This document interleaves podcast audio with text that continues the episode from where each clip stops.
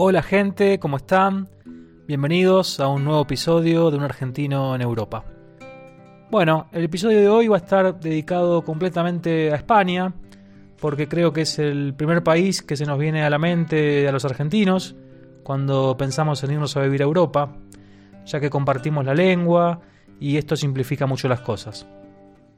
Voy a contar primero mi experiencia como viajero en este país y luego voy a ir contando algunas cosas que pueden ser interesantes para cualquiera que quiera venirse a vivir acá. Arrancamos entonces. Llegué a España por primera vez en octubre del 2018. Vine en plan de turista, aunque en ese momento ya tenía ganas de irme del país, pero antes de dejarlo todo, quería primero venir a ver cómo era la vida de otro lado del charco, antes de mudarme de forma definitiva. Hace varios años que soñaba con conocer Europa y este fue mi primer viaje.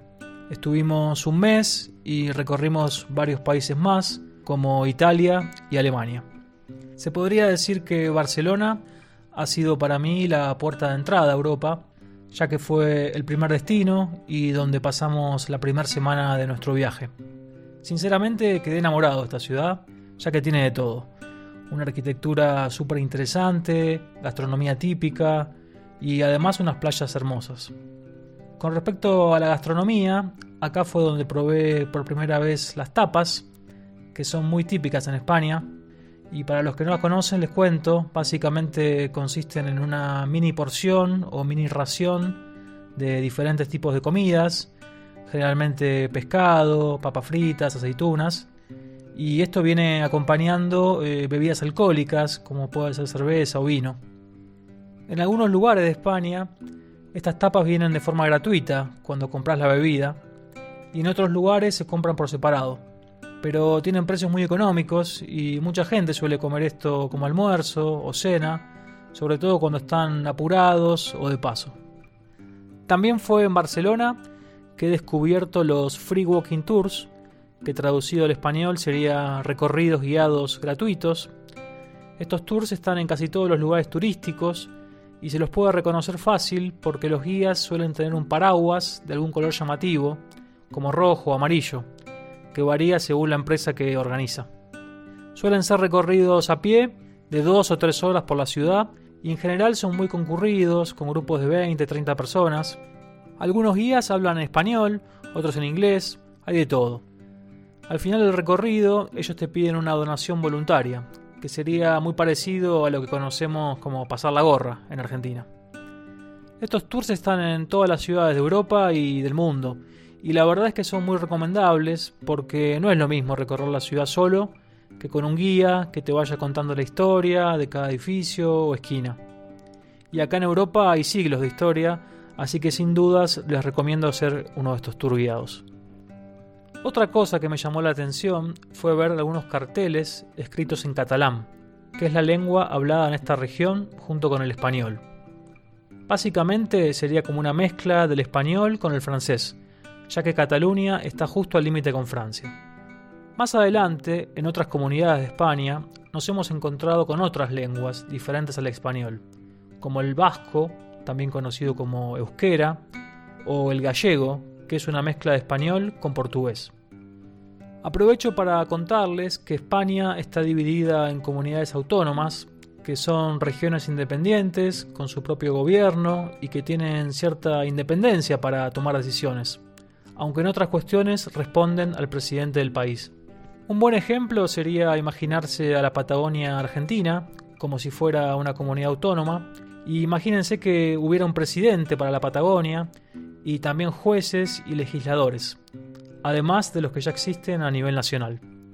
Seguramente hayan escuchado hace un tiempo noticias sobre la intención de Cataluña de independizarse de España, pero que finalmente no han podido hacerlo.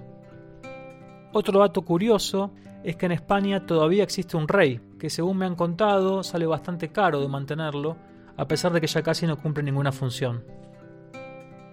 Algo que me gustó de España, sobre todo para recorrerla como viajero, es que las distancias no son tan grandes como en Argentina. Para que se den una idea, la superficie del país es más o menos igual a la provincia de Buenos Aires, aunque la población de España es un poco mayor a la de Argentina. Son 47 millones contra 44.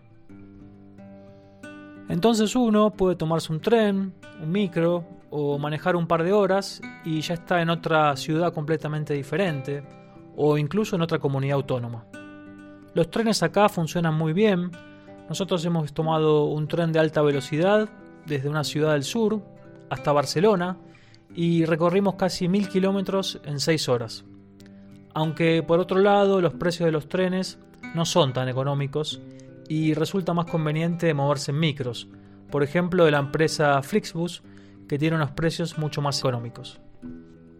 Hubo algo que me sorprendió mucho al recorrer España y fue haberme encontrado con muchos pueblos eh, fantasmas prácticamente, es decir, pueblos abandonados y que están en ruinas casi.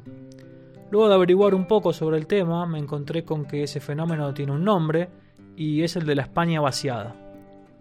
Básicamente es el hecho de que la gente joven que vivía en estos pueblos se ha ido a vivir a las ciudades más grandes, donde hay más posibilidades de trabajo y estudio. Y a medida que la gente mayor fue falleciendo, estos pueblos quedaron vacíos. Incluso hay páginas en internet donde se venden estos pueblos enteros. Suena raro, pero es verdad. Si les interesa el tema, les recomiendo que busquen en Google aldeas abandonadas y van a ver lo que les digo. Con respecto al clima de España, la verdad que es muy bueno, sobre todo comparado con los países del norte de Europa. Es por este motivo que he visto muchos ingleses y alemanes que se jubilan y se vienen a vivir a España para disfrutar del sol, y además porque el costo de vida es mucho menor acá que en sus países. Las temperaturas acá varían mucho según la región. Al norte suele ser más frío y lluvioso, mientras que en el sur, en la zona de Andalucía, es mucho más cálido y seco. En el sur, durante los veranos, pueden llegar a ser hasta 50 grados, lo cual no es muy recomendable, aunque es una buena opción para ir a pasar el invierno, ya que no hace tanto frío como en otras zonas del país. Hubo gente que me ha preguntado cómo es el tema de la seguridad en España, y la verdad es que es bastante distinto, ya que acá solamente hay hurtos, no existen los robos a mano armada. Te puede llegar a pasar que dejes la bicicleta atada a un árbol y cuando volvés no está más, o tal vez lo mismo con el auto, pero no son situaciones violentas como las que estamos acostumbradas a ver todos los días en nuestro país. Con respecto a los costos de vida y a los sueldos, acá en España un sueldo promedio está alrededor de los 1000 euros, o a veces incluso un poco menos. De ahí viene el término mileuristas, que es como se le llama a la gran cantidad de personas que ganan ese sueldo por mes. Lo primero que les recomiendo es que no hagan el cambio a pesos, porque esto sería bastante engañoso. Si bien en España la comida y la ropa salen más baratas que en Argentina, el precio de los alquileres es mucho más alto acá. Por este motivo, la mayoría de los jóvenes viven en habitaciones, en pisos compartidos, que son mucho más accesibles que alquilar un piso o una casa entera. El costo de estas habitaciones puede variar entre los 200 a los 500 euros al mes, dependiendo de la ciudad donde se encuentran. No es lo mismo alquilar en Madrid que alquilar en una ciudad de Andalucía, por ejemplo. Muchas veces no incluyen los gastos como la electricidad o el internet y otras veces sí. Pero bueno, podríamos decir que en promedio acá se gasta más de un tercio del sueldo solamente para alquilar una habitación donde vivir, no una casa.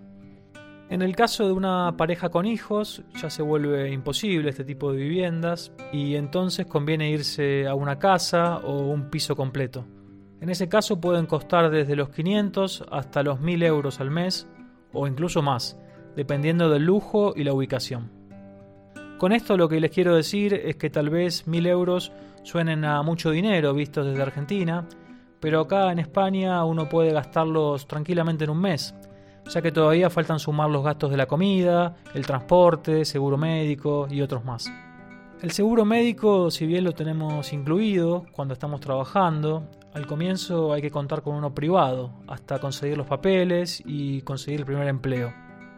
Un seguro privado cuesta alrededor de 30 a 40 euros por mes. Con respecto a la comida, una persona que vive sola puede gastar entre 150 y 200 euros por mes. En este caso es más barato que en Argentina. Los supermercados me han gustado mucho acá, están muy bien organizados, limpios, amplios, sinceramente te dan ganas de ir a hacer las compras. Los precios en este año y medio desde que hemos llegado no han aumentado a pesar de la pandemia. Tal vez solo los barbijos o mascarillas como le dicen acá han aumentado, pero por una cuestión de oferta y demanda. El resto sigue costando lo mismo que el primer día y la verdad que es una gran diferencia con Argentina esto. Con respecto a los productos argentinos, se consigue casi todo. Obviamente a precio de euros, pero si tenés un trabajo acá no te va a parecer tan caro como si vinieras de turista con pesos convertidos a euros. En uno de los supermercados donde vamos más seguido, he visto que tienen al menos una marca de yerba mate, Tarahui, y también venden dulce de leche. Aunque he fabricado en España, pero sinceramente no estaba mal sobre todo cuando hace meses que no comes algo típico de tu país. También por internet se consigue yerba de casi todas las marcas, alfajores, mates, bombillas, galletitas típicas como las criollitas o los bizcochitos Don Satur y muchas cosas más que nos gustan a los argentinos. Tal vez lo que más extrañe sean las facturas y las empanadas, aunque hay muchos argentinos viviendo acá que las preparan y las venden. Seguramente muchos también echen de menos las parrillas, donde comerse un buen sándwich de vacío o de bondiola, pero siempre está la opción de hacerte un asadito en el patio de tu casa.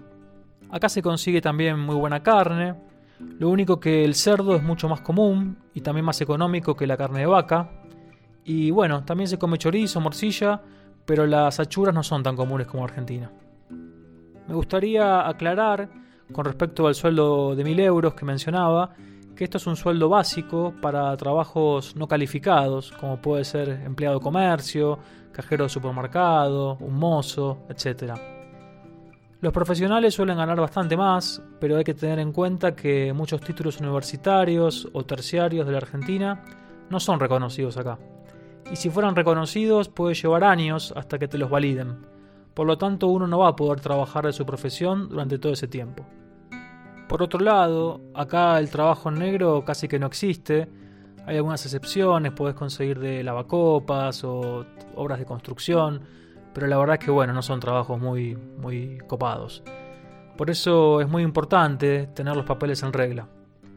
Hay varias formas de estar legal en España. La más fácil es cuando tenés una ciudadanía europea, y bueno, he sabido que en Argentina somos muchos los que tenemos ascendentes italianos o españoles, y mi consejo es que si pueden venir con el pasaporte europeo, que lo hagan, ya que esto facilita mucho las cosas. Otra forma que hay es estando casado o teniendo una pareja de hecho con una persona que tenga nacionalidad europea. En ese caso uno obtiene un permiso para vivir y trabajar durante 5 años, que luego se puede renovar por otros 10. También otras posibilidades son venir con visa de estudios o visa de trabajo pero hay muchos requisitos para obtenerlas. Si realmente les interesa este tema, hay mucha información en Internet, donde explican las diferentes formas de emigrar a España. Hay un grupo en Facebook que se llama Argentinos en Barcelona, que es muy recomendable porque hay bastante información útil ahí. A modo de resumen, eh, yo creo que uno, si no está muy arraigado en la Argentina, con amistad de su familia, es una buena opción venirse a España aunque al principio las cosas no sean tan fáciles, después todo se va acomodando. Hay otros países de Europa también, como Francia o Alemania, donde se gana mejor, pero en ese caso ya es necesario hablar otros idiomas. Además acá en España está lleno de argentinos, así que no se extraña tanto la gente ni la cultura.